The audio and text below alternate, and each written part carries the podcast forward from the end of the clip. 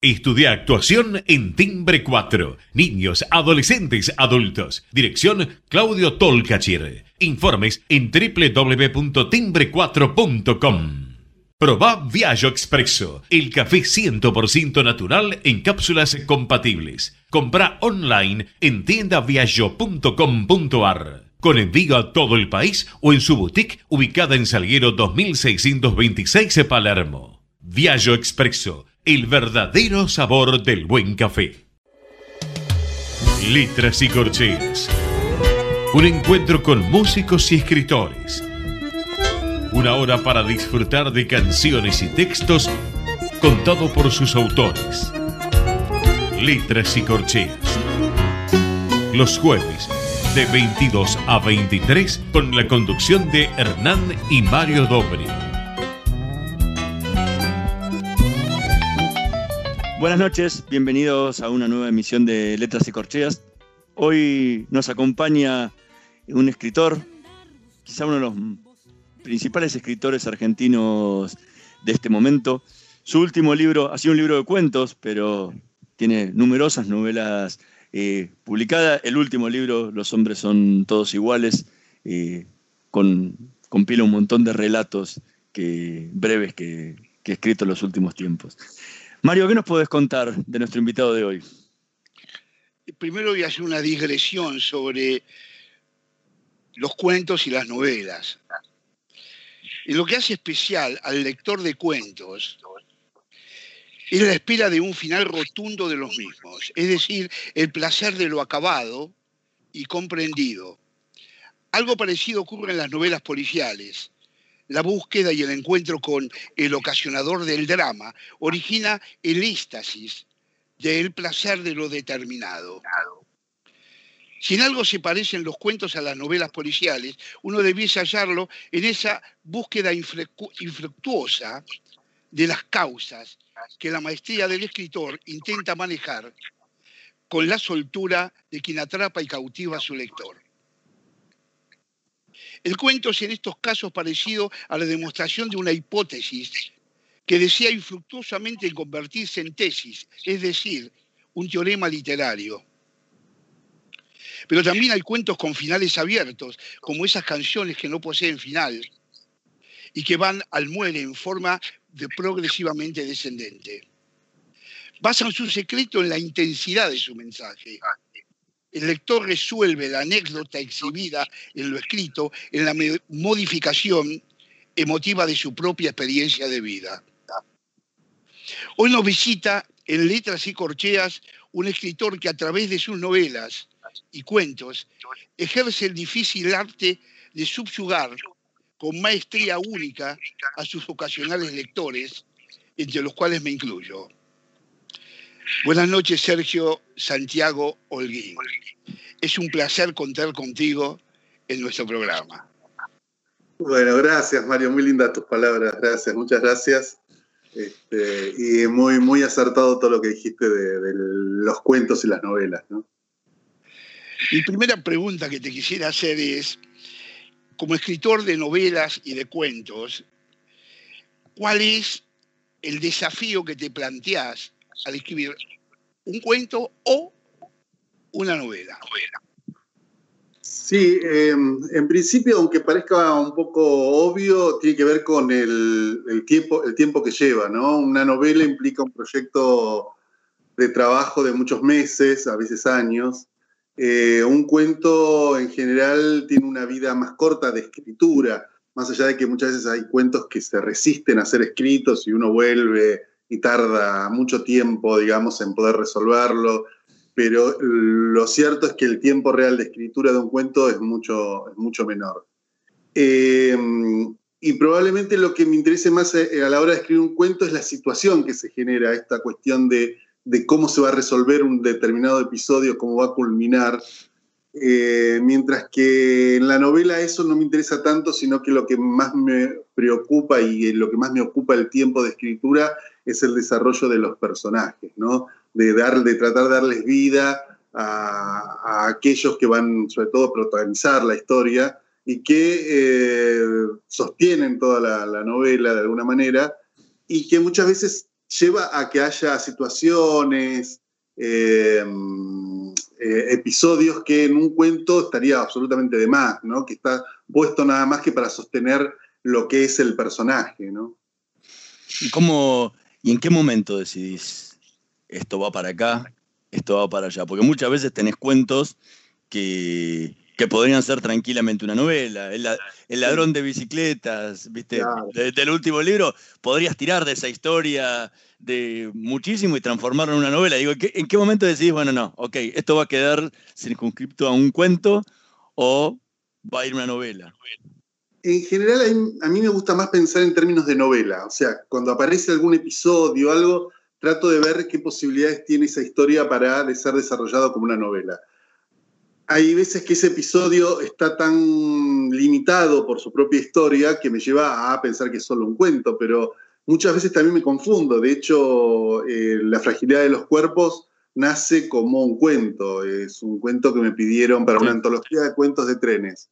Y escribí ese cuento, creo que en el 2003 más o menos, y la sensación que me quedó después de escribirlo es que había una historia ahí que no estaba contando, que no estaba desarrollando, y que en algún momento tenía que hacerlo. Y pasaron muchos años y muchos libros en el medio, entre que escribí el cuento eh, y que escribí La fragilidad, en el medio pasó El equipo de los sueños, eh, Springfield, Oscura Monótona Sangre. O sea, hubo muchos libros en el medio hasta llegar a retomar ese cuento que, me parecía que daba para una novela. ¿no? Y no solo para una novela, terminó dando para una saga. que, no tiene fin, mucho más largo que una novela sola, ¿no? Sí, sí, sí, increíble, ¿no? Que de un cuento pase una novela y de una novela después eso se desarrolle en varias novelas, en una serie de, libros. Sí, sí. O sea que me haces acordar que en, en esa novela eh, tu, tu, fetiche, Verónica Rosenthal, eh, con el, enamoramiento que, sufre ahí y esa intensidad, porque esa parte es intensísima, eh, tanto en lo sexual como en, la pasión, en lo pasional, concluye con la muerte de él. Mm. Y esto me hizo sentir lo mismo cuando leí en una casa frente al mar, una casa frente al mar, donde también ese apasionamiento que va sucediendo paulatinamente y al final el protagonista se muere, se muere y ella se queda, ambas se quedan solas de hombre, ¿no?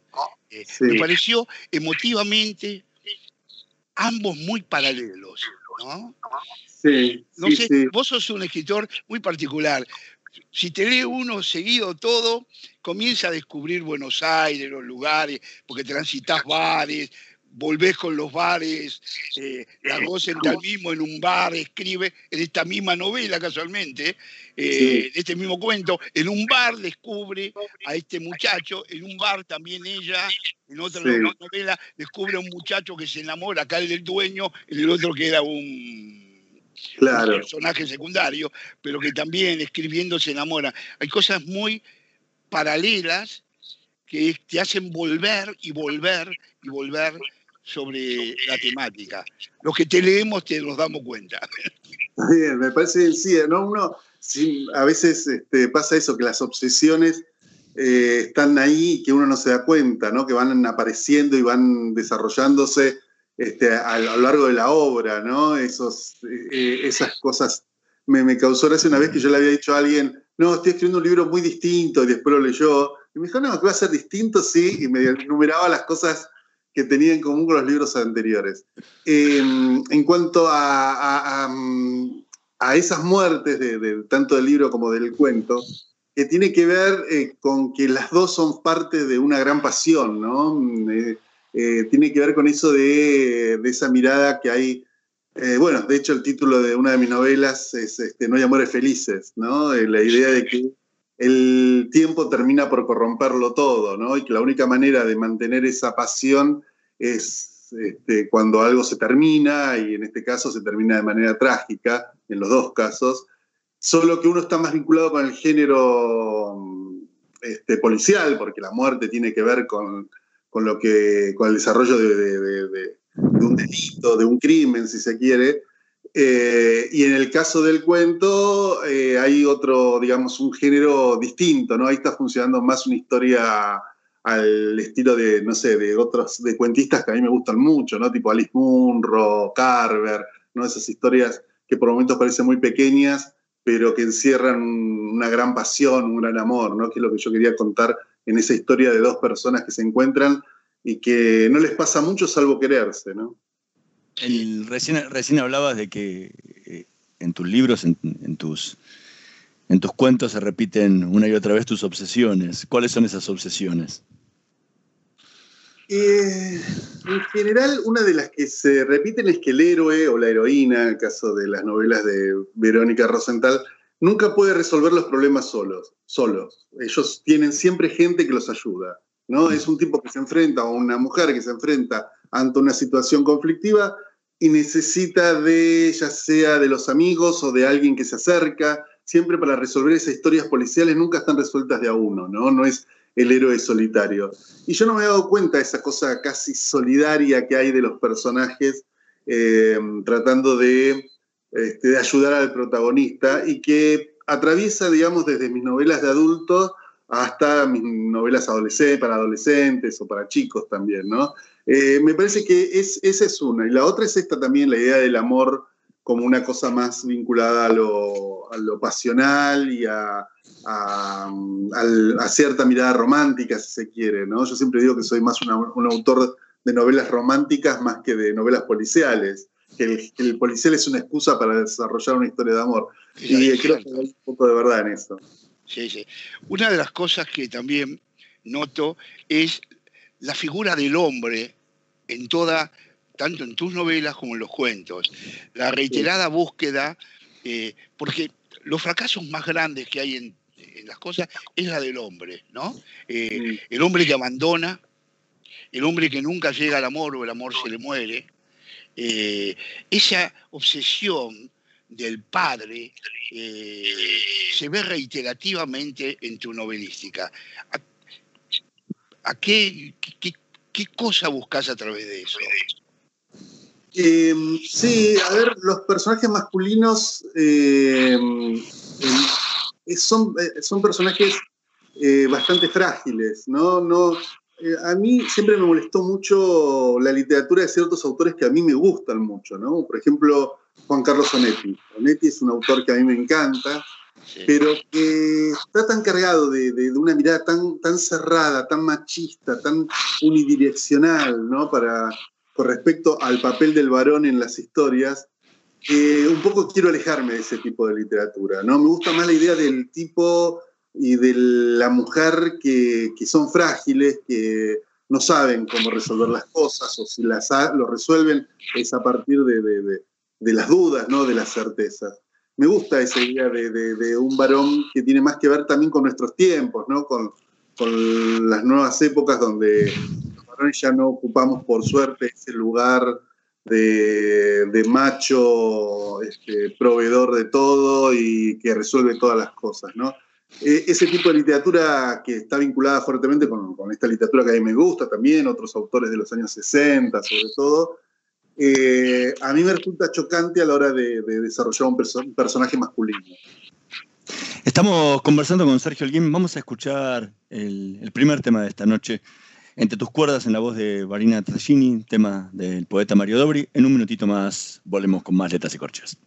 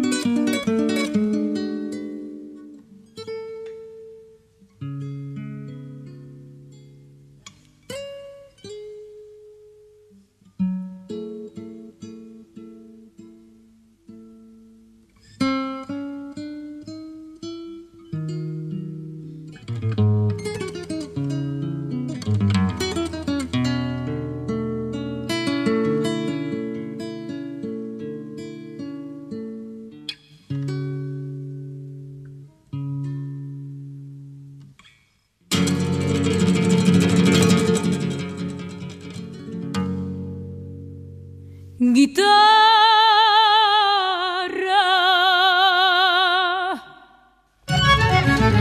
En tu corazón desnudo van mis sueños en ayunas, musitando una plegaria. Tiempo arriba, tiempo abajo, dormitando entre mis brazos, yo te amaco, yo te acuno. Desde el fondo de tu vientre nace el hijo escarnecido, que es el Cristo de la gente. En que notas desgarradas por las cuerdas de mi vida ha brotado mi alma en llamas, guitarra. En el fondo del abismo me he encontrado yo a mí mismo, devorando tus entrañas, sin saber que solo he sido una mueca en carne viva, suplicándote.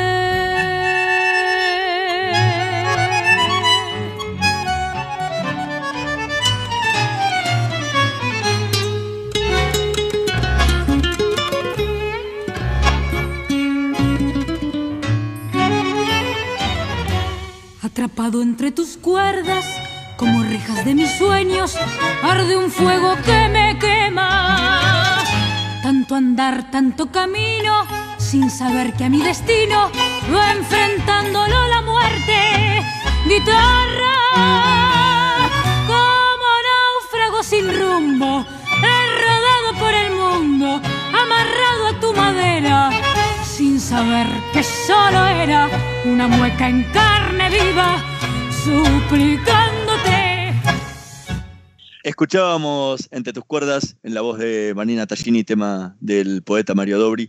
El, recién estabas hablando eh, de los cuentos, de las novelas eh, que escribiste y, del rol de, y del rol del hombre, del, del, tipo de hombre que planteas en tu, para tus personajes. Eh, escribís hace muchos años, ¿sí? Eh, y hoy en día muchos de los libros que se escribieron décadas atrás, cuando son releídos, esos personajes quedan como fuera de, fuera de época. ¿Cómo, te llevas con esos, con esos hombres que planteabas hace los hombres, no sé, de Lanús, de Filo, de los primeros, de los primeros libros, al, hombre que planteas hoy en estos, en estos, estos últimos cuentos o, novelas.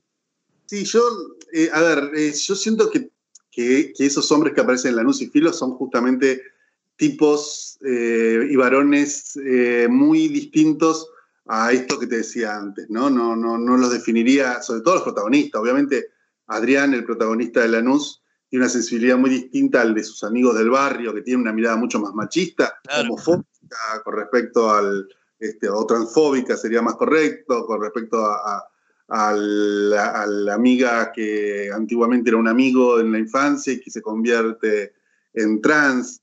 Eh, me parece que, en ese sentido los personajes, mis personajes resisten eh, ese, ese cambio de época porque justamente hay hay toda una, mirada que ya estaba desde Lanús.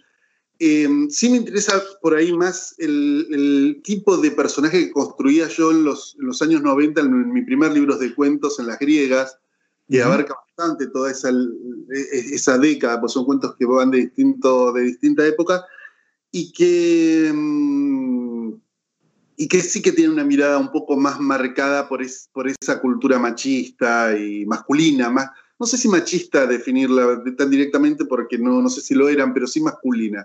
Al punto que yo saqué las griegas en el 97, 98 y lo reedité recién, reedité el libro hace 3, 4 años y del libro saqué un cuento que tenía muchos temas, o sea, un cuento que eh, era un homenaje, o sea, era un plagio total a otro cuento que era eh, Palomita, el mundo, el mundo Valadez, un escritor mexicano, que a mí me había gustado mucho. Yo igual contaba que, el cuento era el mismo libro, contaba que, era un, homenaje. Eh, pero tenía una escritura muy sobrecargada, muy, este, muy barroca en ese momento, tratando, era una búsqueda de cómo relatar la sexualidad que todavía no había encontrado yo la forma para hacerlo. Y era estaba contado en primera persona, era absolutamente machista, eh, narcisista, egocéntrico, la historia de un tallerista eh, que se enamoraba o, se calentaba, mejor dicho, con una alumna eh, de un taller literario y se convertía en amantes. Y me pasaba algo, yo cuando escribí ese cuento tenía 22, 23 años y había algo de ironía con respecto a ese tipo que debía tener 40 y pico y que para mí era un anciano en ese momento, eh, que se enamoraba de una chica joven. Pero cuando yo lo reedité el libro, yo ya era ese hombre mayor. No era ese chico. Entonces esa mirada irónica que yo esperaba que notaran todos, mi mirada de escritor joven en contra de los escritores viejos, pasaba a ser una mirada el otro lado del espejo. Como escritor. Este, el otro lado del espejo. Claro, entonces decidí sacarlo. Por todos, todos estos problemas, digamos, los decidí sacarlo y uno era esta, esta mirada tan machista sobre eso, el mundo, ¿no? Pero ¿cómo, te influye hoy eh, justamente todos estos cambios de paradigma que se dan a la hora de tener que plantear tus personajes? ¿Influye en algo o no? Mira, existe algo que se llama, un, digamos, la censura estructural, de la que uno no es muy consciente, ¿no? Esa censura social que, eh, que de alguna manera está siempre presente y uno puede decir, no, no, no me influye. Yo creo que sí, que hay ciertas cosas que, están influyendo. Eh, yo trato siempre de que no me influya en lo posible toda esta cuestión, que, ah, de alguna manera imponer siempre eh, mi, mirada a la hora de escribir. No, no me gusta la, la idea de escribir pensando en esto puede molestar a alguien, esto puede resultar este, incómodo o lo que sea, ¿no? Pero lo que sí es cierto que por otra parte es mi propio pensamiento, mi propia forma de entender la vida está influida por todo lo que pasa y sobre todo por también ¿no? de esa influencia que muchas veces uno no habla, que es de la influencia de los hijos, ¿no? Yo tengo hijos veinteañeros, jóvenes, 20, 22, este, y uno siempre habla de, la pesada herencia que implica este, el pensamiento de los padres sobre los hijos. Y muy pocas veces habla de lo pesado, la pesada herencia que te hacen los hijos, que te entregan una forma de entender el mundo y la vida que influye en lo que uno hace. Y uno muchas veces hace cosas pensando de qué va a pensar tu hijo de esto, ¿no? Este, es una especie de dictadura de los hijos. Pero que está bueno porque a mí me permite eso mantenerme muy abierto a, un montón de, ideas y de cosas que por ahí no soy tan consciente. Eh, cuando hablas así de los aspectos que marcan la evolución tuya, desde las griegos, las griegas a, la cuentística actual, que yo las vi muy diferenciadas, las vi más estructuradas dentro de las griegas que en, este libro último de cuentos, que realmente hay mucha sensualidad, hay mucho amor, mucho apego a las cosas pequeñas, pero que construyen. Por ejemplo, un, cuento que me, me resultó de una belleza, eh, yo qué sé, eh, inusitada, podría decir, para decir algo, es la chica que miraba a la cámara, por ejemplo. Ese acercamiento a la sexualidad de una pequeña que se hace adolescente y comienza a descubrir su otro aspecto, que es su aspecto homosexual, que no lo conocía, y que de pronto vos lo introducís como, como si nada, como acercando, que descubre a la tía que es homosexual, pero ella, paulatinamente, se descubre, pero al final del cuento vuelve a tratar de redescubrirse en todos sus aspectos sexuales, no quedarse implícitamente ubicada en lo que es el lesbianismo, por ejemplo. Ese cuento es maravilloso por esa estructura eh, delicada de mostrar la sexualidad, por ejemplo, en este caso, de una mujer y escrito por un hombre, ¿no? No sé cuál es tu parecer de esta digresión que hago yo. No, a mí, em, a mí me gusta mucho narrar desde, desde una perspectiva femenina. Es algo que me, interesa, me apasiona. Em, a veces pienso que puede resultar molesto, ahí tenemos, ¿no? El, por qué un varón se puede apropiar de la voz de una mujer en un relato. Y de, porque de la misma manera en la literatura una autora mujer se puede apropiar de la voz de un hombre. Em, si no, tendrían que, que ser todos personajes varones o mujeres. Claro, sí. Este, de, una persona de, blanca. Eh, o sea, me parece que eh, la literatura justamente lo que intenta siempre es romper con esos estereotipos de lo que se puede y lo que no se puede. Eh, a mí me interesaba justamente ahí en ese caso es eh, tratar de descubrir en ese personaje cómo iba descubriendo a su vez ella, eh, mm, como decís vos, no solo la cuestión sexual, porque me parece que eso es solo una parte, sino su propia personalidad, ¿no? Esa admiración que tiene por la tía, esa admiración intelectual, esa, este, no sé, de seguir los pasos de ella en el mundo intelectual, cultural, me, gustaba como eh, eh, ¿no? esa influencia que muchas veces los tíos ejercen sobre los sobrinos, ¿no? En, cuanto a los oficios, las profesiones. Ah, eh, me gustaba todo eso marcado obviamente con, ese descubrimiento de ella, de, su interés por, las chicas.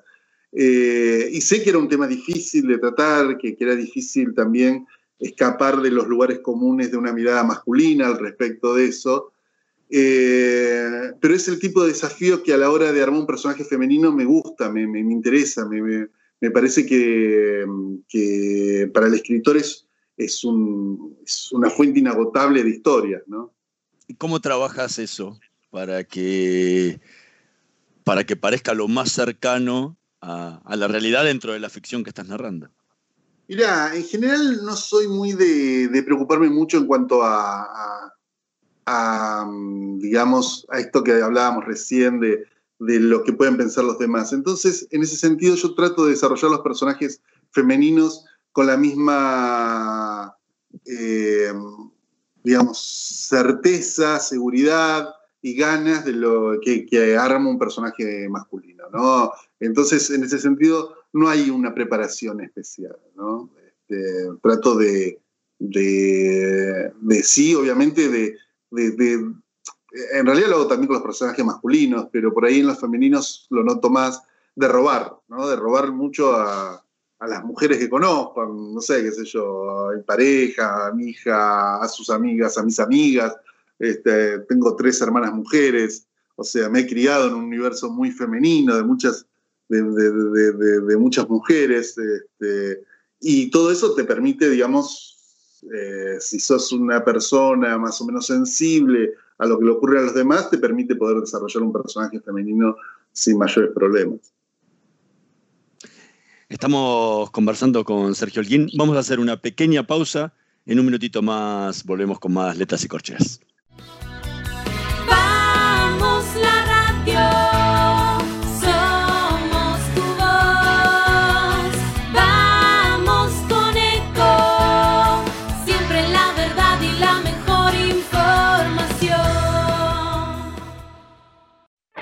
Omint Digital, la primera plataforma online para cotizar y comprar un plan médico con cobertura nacional para vos y tu familia. Ingresa en omintdigital.com.ar y conoce más. Superintendencia de Servicios de Salud. Órgano de Control de las Empresas de Medicina Privada. 0800 227 sssalud.gov.ar. RNMP 1336. A pesar del contexto que estamos atravesando y de los problemas económicos que hay en el país, hay empresas y emprendedores que siguen apostando y que siguen empujando. Uno de ellos es Mariano Acosta cofundador de Custa Barbetrack, que tiene motivos para celebrar. ¿Por qué? Porque me contó ayer que acaba de inaugurar el nuevo Custa Barbetrack en Hade Hat Center. ¿eh? Sí, ahí en Pilar, en la Magnolia 533. Si estuviste por Pilar, seguramente conoces este centro comercial. ¿eh? Ahí vas a encontrar los tracks. Vas a encontrar un track nuevo de Custa Barber. Y bueno, este es un fiel ejemplo de cómo hay emprendedores, cómo hay empresas que siguen, siguen avanzando a pesar de las trabas que hay en el país, ¿no? Así que felicitaciones a Custa Track por esta nueva apertura.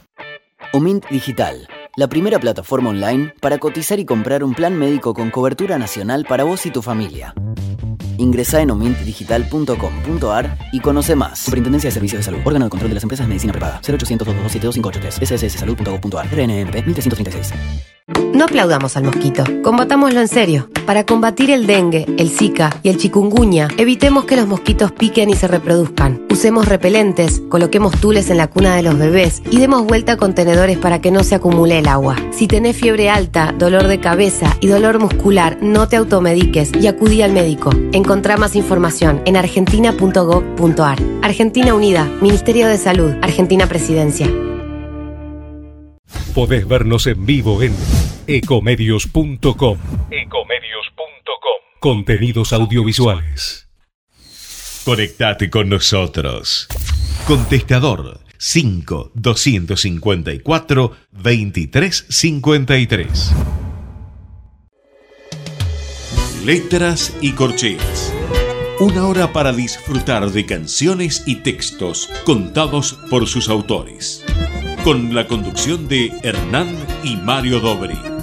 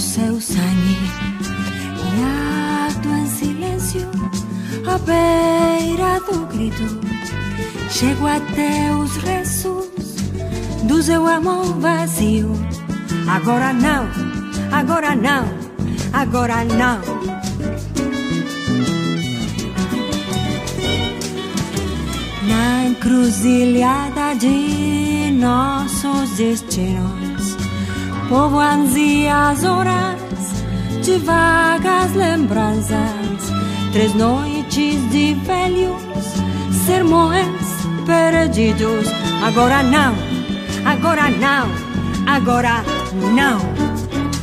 Cantarei como os ventos, olhando as ombras, o despojo nascido de um amor incerto, nada calmo rancor.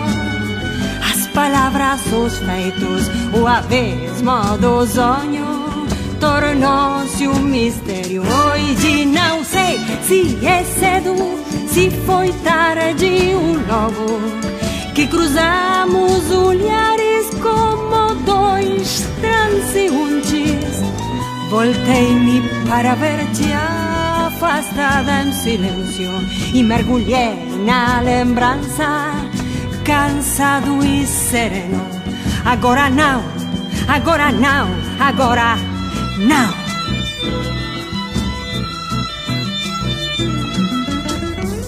de pena sombra de nossos caminhos, à beira do pranto, seus sonhos seguindo, beijando seu cabelo, seu rosto, seus lábios. Foi só o encontro da ausência e do tempo, vestígios da alma que chegam de longe, cantos que têm sido soledad e ouvido. Escuchábamos Ahora no, en la voz de Silvia Reyes, tema del poeta Mario Dobri. Y mientras conversamos con, el escritor Sergio Holguín, recién, recién hablabas un poco de cómo trabajabas los personajes femeninos, específicamente en, tus relatos. Y hablábamos de las griegas también, tu primer libro de cuentos, y ahora de Los hombres son todos iguales, tu último libro de cuentos. Eh, ¿En qué cambió? ¿En qué sentís que cambió tu, forma de escribir? Se nota entre los dos libros una diferencia muy grande en la escritura. Eh, ¿En qué cambió tu forma de escribir entre esa cuentística de las griegas a la cuentística de los hombres son todos iguales? Yo creo que las griegas eh, es una búsqueda de una voz propia que no tenía todavía en ese momento. Yo, salvo en un par de relatos eh, de las griegas, donde noto más eh, que está mi, propia voz como narrador, el resto hay como una especie de juego de, imitación de voces, ¿no? Eh, y eso es algo que uno va descubriendo con el tiempo, encontrar su propio tono, su propia voz. Creo que ya en, este, Los hombres son todos iguales hay un, una voz propia, ¿no? que es la voz de mis libros, que está en las novelas anteriores, esta continuidad que hablábamos recién. Si vos te fijás en las griegas, eh, hay como un uso mucho mayor de la primera persona, porque me, costaba encontrar mi propia voz, esa, tercera persona que hace que uno narre distintas historias este, con, esa, con esa misma voz. Eh, me parece que ese es el cambio más importante. Eh, esa seguridad que tengo ahora que no la tenía cuando escribí las griegas, ¿no? Eh, y, después hay algo que también pasa, que para, para todo escritor es importante, y son las lecturas. uno va incorporando lecturas nuevas y eso también hace que se desarrolle la, escritura de, un autor. Este, obviamente que hoy por hoy tengo más, más este, lecturas y eso también espero que se refleje cuando escribo los cuentos. Y después están que, esto hablábamos antes de las obsesiones, después hay obsesiones que son más momentáneas, de una época de la vida. Eh, yo no sé por qué las griegas tiene tres cuentos de modelos, o sea, del mundo de la moda, del mundo fashion. el último cuento es un, es modelo. Era los 90. Estoy muy alejado, ¿no? Evidentemente, muy alejado, no soy del mundo de la moda. Pero en esa época me gustaba mucho todo lo que tenía que ver con la, cultura de la moda. Este, hacía una revista que era Bedevian, que este, trabajaba mucho alrededor del tema de, la fotografía de moda. Em, y eso hacía que yo tuviera un conocimiento de eso. O sea, yo sabía cuál era el lápiz labial que usaba Claudia Schiffer, información que por suerte he perdido, ya no la recuerdo. Pero ese tipo de cosas de, una época que también tiene que ver con una época de uno, este, que se van perdiendo, que hace que Las griegas sea un libro ya de, una época muy distinta a lo... Este, me siento mucho más cercano a, los hombres son todos iguales. Una de las cosas que como escritor uno presiente y ve que además de la forma de desarrollar un cuento, el gusto de contar, el gusto de novelar, se une también al gusto literario, a cómo quiere uno escribir. Porque eh, en la función del escritor está la parte importante, el escribir, el escritor, el amor a la palabra, el amor a la estructura, eh, ese amor que hace que uno quiera ser escritor, como uno quiera ser poeta uno puede leer eh, a, muchos autores de poesía y no lo descubre nunca. Pero cuando uno encuentra que un poeta es un poeta, lea un libro que quiera, dice, este es Borges, este es... Eh, eh, no se me ocurre hablar, pero, o sea, si uno lee Homero, de la primera parte a la última, va a encontrar que hay una coherencia literaria, no en el material que escribe. Esto he notado en tus libros e incluso en un libro que para mí me resultó realmente, mm, es un libro mayor, 1982. Es un... Eh, eh, es el mito de Fedra, ¿no? Porque es en cierta forma el mito de Fedra, transcripto a esta función del hombre este que es un militar, o sea, remodificado a la estructura de oro. Pero sigue habiendo en todo, todo el cuento, en todo lo que contás, ese punto literario que es eh, Holguín.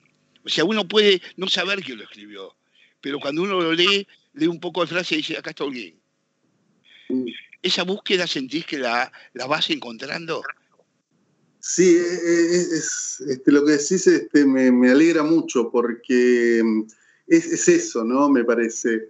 Eh, que uno va incorporando, digamos, va construyendo una obra que es como una obra única de alguna manera, donde se van enganchando los distintos libros.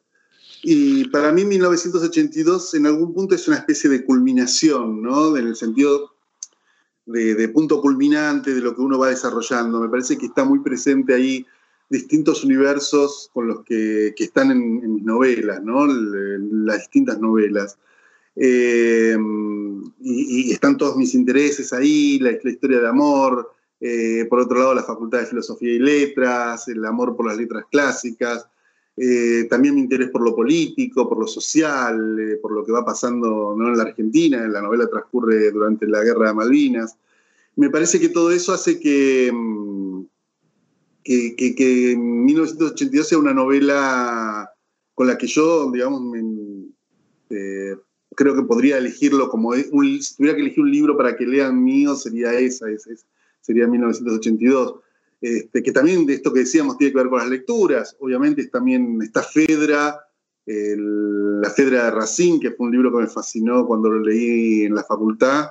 Y está también, obviamente, 1984, el libro de Orwell, este, que, está muy presente con respecto a, sobre todo en la parte final del libro, ¿no?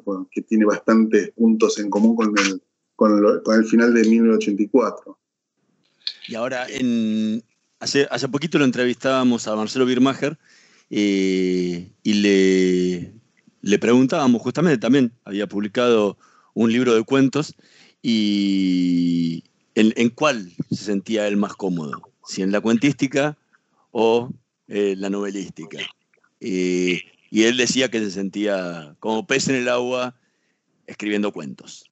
Ah, ¿En tu caso cómo pasa? No, yo diría que en la novela me siento mucho más cómodo. O sea, mi género es la novela. Pero mira, pasa algo raro. Cuando yo escribí Lanús, mi primera novela, yo tenía había tenido una experiencia ya de escribir una novela que nunca publiqué, que creo que se perdió. Eh, o sea que yo ya tenía una experiencia de escribir una novela, pero lo cierto es que durante muchos años escribí cuentos nada más en los 90. La novela es anterior a eso, la primera. Eh, y cuando me puse a escribir Lanús, en realidad empecé a escribir cuentos. Eran distintos comienzos de cuentos, hasta que me dije, bueno, me tengo que animar, esto es una novela, eh, era un paso que tenía que dar. Y la novela siempre tiene un problema importante, que es la estructura, ¿no? Es ponerte a hacer un edificio y cómo haces para que no se te caiga abajo todo el edificio. Y lo que me sostuvo la novela fue el cuento. ¿Qué quiero decir? Si uno revisa un poco Lanús, cada capítulo tiene una estructura de cuento. Y si uno revisa mis novelas, va a encontrar que los capítulos están construidos casi como si fueran cuentos. O sea, tienen casi una unidad sobre sí misma.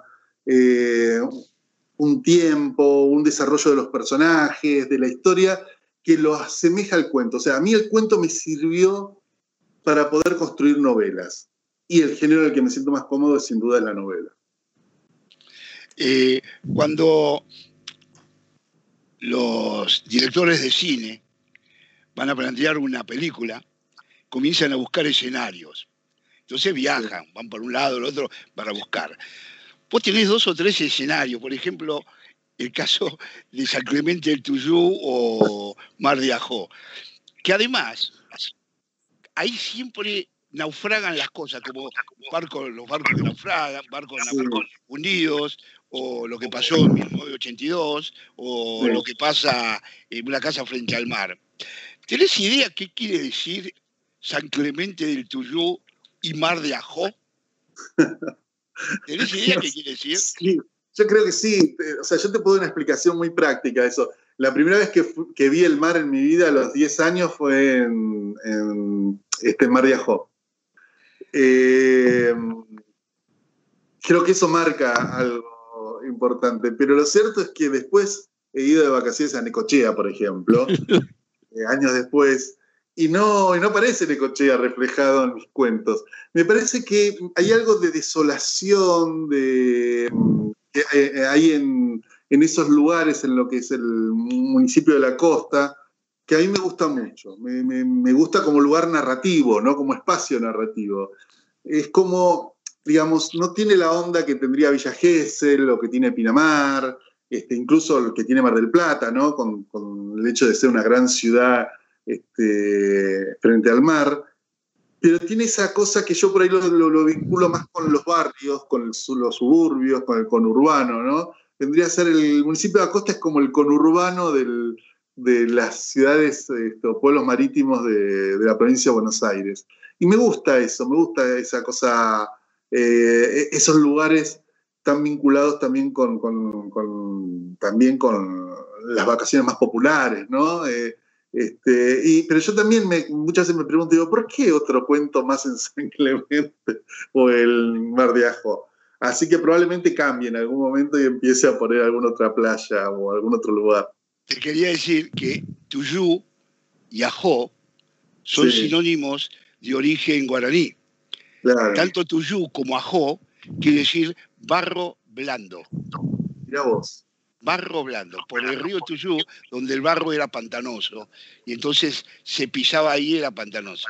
Y ahí viene el nombre de esas, de esas zonas. Ah, mira, Yajó significa más o menos. Yajó lo mismo, es una voz guaranítica de la zona, y la otra es típicamente guaranítica. Eh, ah. porque todos los guaraníes manejaban toda la zona, estaban en toda la zona esa de ahí. Y significa barro te lo dije porque da casualidad. Barcos, hundidos, eh, los amores ahí mueren, que se los traga la tierra, y bueno, pensé que había algo de eso en el fondo, aunque no lo supieses. No, sí me gusta el barro, digamos, está bueno eso, porque el barro es un material que uno puede utilizar, ¿no? Es maleable, uno puede trabajarlo de alguna manera y construir algo con eso. Así que está bueno eso. Ahora, venís, hay pocos personajes que hayas manejado y moldeado tanto como Verónica Rosenthal. Sí. ¿Por qué con ninguno trabajaste tanto, eh, tan, eh, en, tanto en tantos textos como con ella? Eh, en, su, en alguna entrevista que te hice en algún momento, decías que tenías una saga de 10 libros pensado con, con Verónica. Eh, bueno, llevas tres. ¿Cómo, venís trabajándola? Si es que venís ahora trabajándola para. ¿Y, qué, nueva, y qué nueva beta va a tener su personalidad que, que no hayamos visto los otros? Sí, a ver, eh, sí, mi idea es esa: escribir 10 novelas policiales con Verónica Rosenthal de protagonista. Es, a imitación de, de muchos escritores este, nórdicos que han hecho lo mismo con sus personajes, que han escrito 10 novelas, ¿no? Eh, me gusta eso, de tener ya un plan de acción y sobre todo me gusta la idea de que Verónica vaya, le vayan pasando los años, ¿no? Eh, que ya la primera novela tenía 29, 30 y la que escribí ahora tiene 35, 36 años, ya no es la, la Verónica de la fragilidad, tiene otro tipo de problemas también. Eh, sí, la cuarta novela está ya terminada, la terminé durante la pandemia, la cuarentena, mejor dicho, el año pasado. Sale en mayo de este año, se llama La mejor enemiga. Eh, estoy muy contento por cómo quedó la novela, me gusta este, cómo está desarrollada la historia, cómo están los personajes. Hay un personaje nuevo eh, que es una abogada joven del estudio jurídico del padre de, de Aaron Rosenthal y que me parece que es un personaje muy lindo, me gusta mucho ese personaje, este, que le quita un poco de protagonista, protagonismo a Verónica. Y a su vez Verónica está también, está más madura, ya no hace muchas pavadas que hacía antes, este, no, se la matar gente, nada de eso. Eh, y otra cosa que me ha divertido mucho es eh, contar parte de la infancia y preadolescencia de, de Verónica, en la casa de los abuelos en, Villa Crespo y contar un poco el amor de ella, de dónde viene el amor de ella por Atlanta, ¿no? el club de, su abuelo. ¿no? Entonces, este, em, creo que, a mí me gusta mucho como quedó. Es una novela que mm, yo había pasado bastante tiempo sin escribir sobre Verónica porque estaba harto ya, digamos, que necesitaba sacármela encima a ella y a su, su entorno, ¿no? También. Eh, y en el medio estuvo 1982, estuvieron los cuentos del último libro, y ahí empecé a sentir como ganas de volver, y ahora tengo ganas de, volver y de seguir ahora con una quinta novela en algún momento. Ahora, eh, ¿cómo se refleja ese cambio en el periodismo de la fragilidad de los cuerpos a hoy, que ha cambiado muchísimo y ya no es la misma, bueno, voy a trabajar una revista como antes, cada vez quedan menos revistas para hacer. Sí, de hecho, parte de la trama, gran parte de la trama juega o va hacia el lado de la concentración de medios, los nuevos grupos periodísticos, este, el origen espurio a veces del dinero de esos grupos y de los cambios de paradigma de la prensa escrita hacia otro tipo de, prensa más vinculado a lo digital, ¿no? a, lo que, a, dónde publicar las cosas, cómo exhibirlas, cómo este, hacerlas conocer. Eh, sí, sí, está presente. En general, yo en mi mente, nunca se aclara muy bien cuándo transcurren las historias, este, pero en mi mente tengo como una especie de cronología de Verónica, y la historia transcurre alrededor del 2015, ¿no? Más o menos. Eh, trato de que coincida con eso. O sea, siempre va un poco tarde Verónica, ¿no? Este, con respecto a la, realidad argentina también. Este, porque a muchas veces le pasan cosas a ella, ¿no? Este, que tiene que ver con, cómo era el, mundo en ese momento. Y, me parece que en esta novela eh, hay, elementos que están, que están muy bien con respecto a ese, ese desarrollo del personaje, ¿no? de, esos cambios, de Verónica y también de Federico, que es otro personaje que, creció mucho de novela a novela y que en este tiene un lugar muy importante. ¿no? Estamos conversando. Eh, un segundito, estamos conversando con Sergio Olguín. Vamos a escuchar el último tema de esta noche, Invocación, en la voz de Silvia Reyes.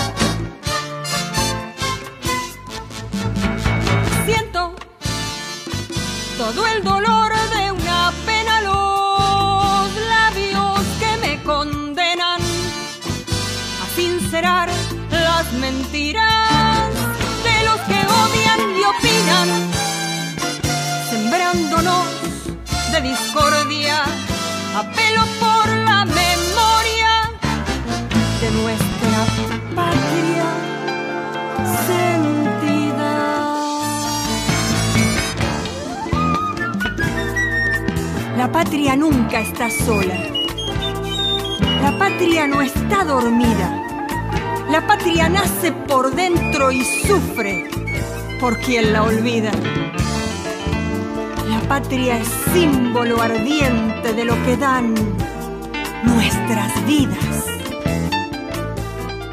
Escuchábamos Invocación en la voz de Silvia Reyes mientras conversamos con, Sergio Olguín. Justo interrumpí la, pregunta que iba a hacer Mario, eh, así que adelante te quería preguntar, de vez en cuando la Verónica se te escapa del libro. Se va por las calles y aparece de pronto con otros amigos tuyos. Y entonces aparece en las novelas de Soifer. Sí, sí. y hace locuritas por ahí. Es decir, que ya tenés que empezar a tener cuidado con tu personaje, que empiezan a tener vida propia y como aquel que se le escapan los personajes ya ni los puede manejar ni dominar. ¿Sentís un poco eso en los personajes de tus novelas o en algunos personajes de tus novelas? me, resulta, muy encantador a mí, me gusta mucho que los personajes puedan ir de un autor a otro. Cuando Alejandro me, me dijo si podía hacerlo, me dijo un poco dubitativo, ¿no? Con temor a que yo le dijera que no, porque se supone que uno tiene un control muy fuerte sobre los personajes. Y le dije, no, haz lo que quieras, ni me consulte. hay una sola condición que pongo, que obviamente no va a faltar que la va a romper, que es que Verónica no puede ser hincha de River, ni, ni Salvo eso, todo lo que hagan de Verónica o lo que quieran hacer, a mí me parece bien. Me gusta mucho esa cultura que se ha desarrollado en las últimas décadas de, los fans que desarrollan personajes de películas, de series y escriben una narrativa o de incluso de novelas y hacen una narrativa, digamos, de todo eso a partir del amor a los personajes. Eh, y de alguna manera uno también lo hace, ¿no? Los, grandes escritores lo han hecho, ¿no? Borges ha retomado a Martín Fierro, a Cruz, a tantos personajes de, la literatura también. Eh, no está mal eso, a mí me parece que eso es lo que hacemos los escritores.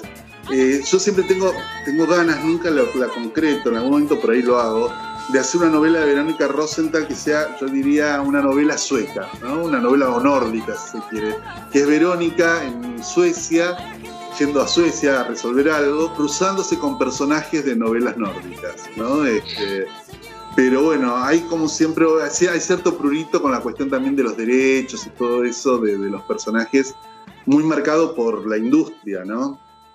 Este, si uno piensa en la literatura clásica, este, donde se retomaba todo el tiempo los personajes, ¿no? Uno imagina Séneca yendo a una oficina diciendo, hola, quiero usar los personajes de Eurípides, ¿me lo autorizan? cierto por la ley tal de que no se puede. No, la literatura escapa de las, reglas de la industria y me parece bien. Y, ojalá me pase a mí muchas veces que alguien retome mis personajes en, otros, en otras historias. ¿Y te ves sacándola de ese, del policial? Sí, sí, podría ser, sí, una Verónica no de novelas policiales. Tiene, yo diría que ella, su personalidad tiende al policial, ella, ¿no? E, e, ella, si no hay un conflicto, lo va a encontrar seguramente. Pero sí, creo que puedo escribir una historia de Verónica donde pase por otras cuestiones que son muy fuertes en ella, que tiene que ver con, los afectos, con, los deseos, ¿no? no solo con la cuestión de las parejas, sino sus vínculos con sus hermanas, con su padre, este, y con, sus amigas y sus amigos, que me parece que hace que, es un personaje que yo podría utilizarlo tranquilamente en un texto no policial. Esta, esta forma o esta búsqueda del personaje detective o personaje puesto sobre una mujer, a la inversa donde la gran literatura del siglo pasado, sobre todo y del siglo anterior, del, siglo XIX, estaban colocadas sobre los hombres. Incluso las mujeres escribían sobre personajes que eran hombres, los que investigaban y todo.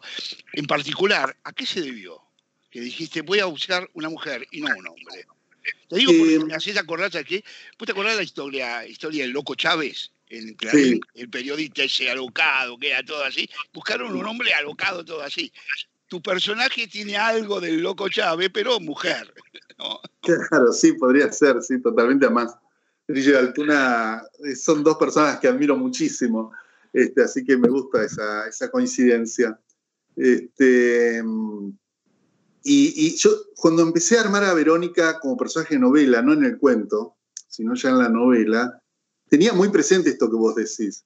Yo quería eh, que Verónica tuviera las características de los personajes masculinos de las novelas policiales norteamericanas, del thriller, ¿no? De la, novela negra yankee, donde el personaje masculino se podía agarrar trompadas cuando quería, con quien se podía acostar con, con, cualquiera en medio de la investigación, con los testigos, con la persona investigada, con quien fuera, como hacen los personajes de Chandler, este, de Kane, de, de, Hammett.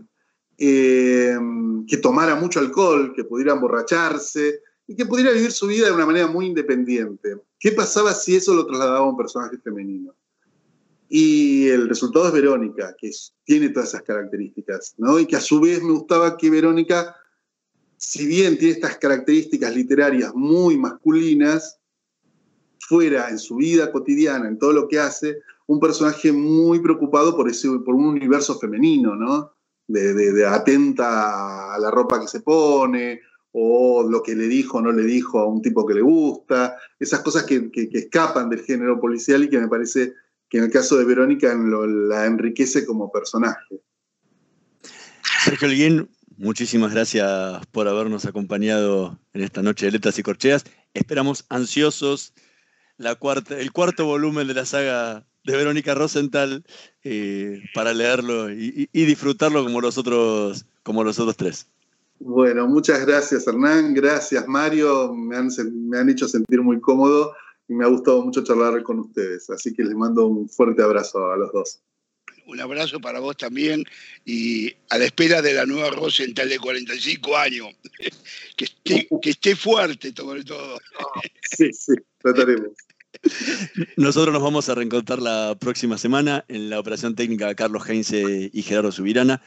En la edición Javier Martínez, nos vemos la próxima semana. Chao. Estudia actuación en Timbre 4. Niños, adolescentes, adultos. Dirección Claudio Tolcachir. Informes en www.timbre4.com.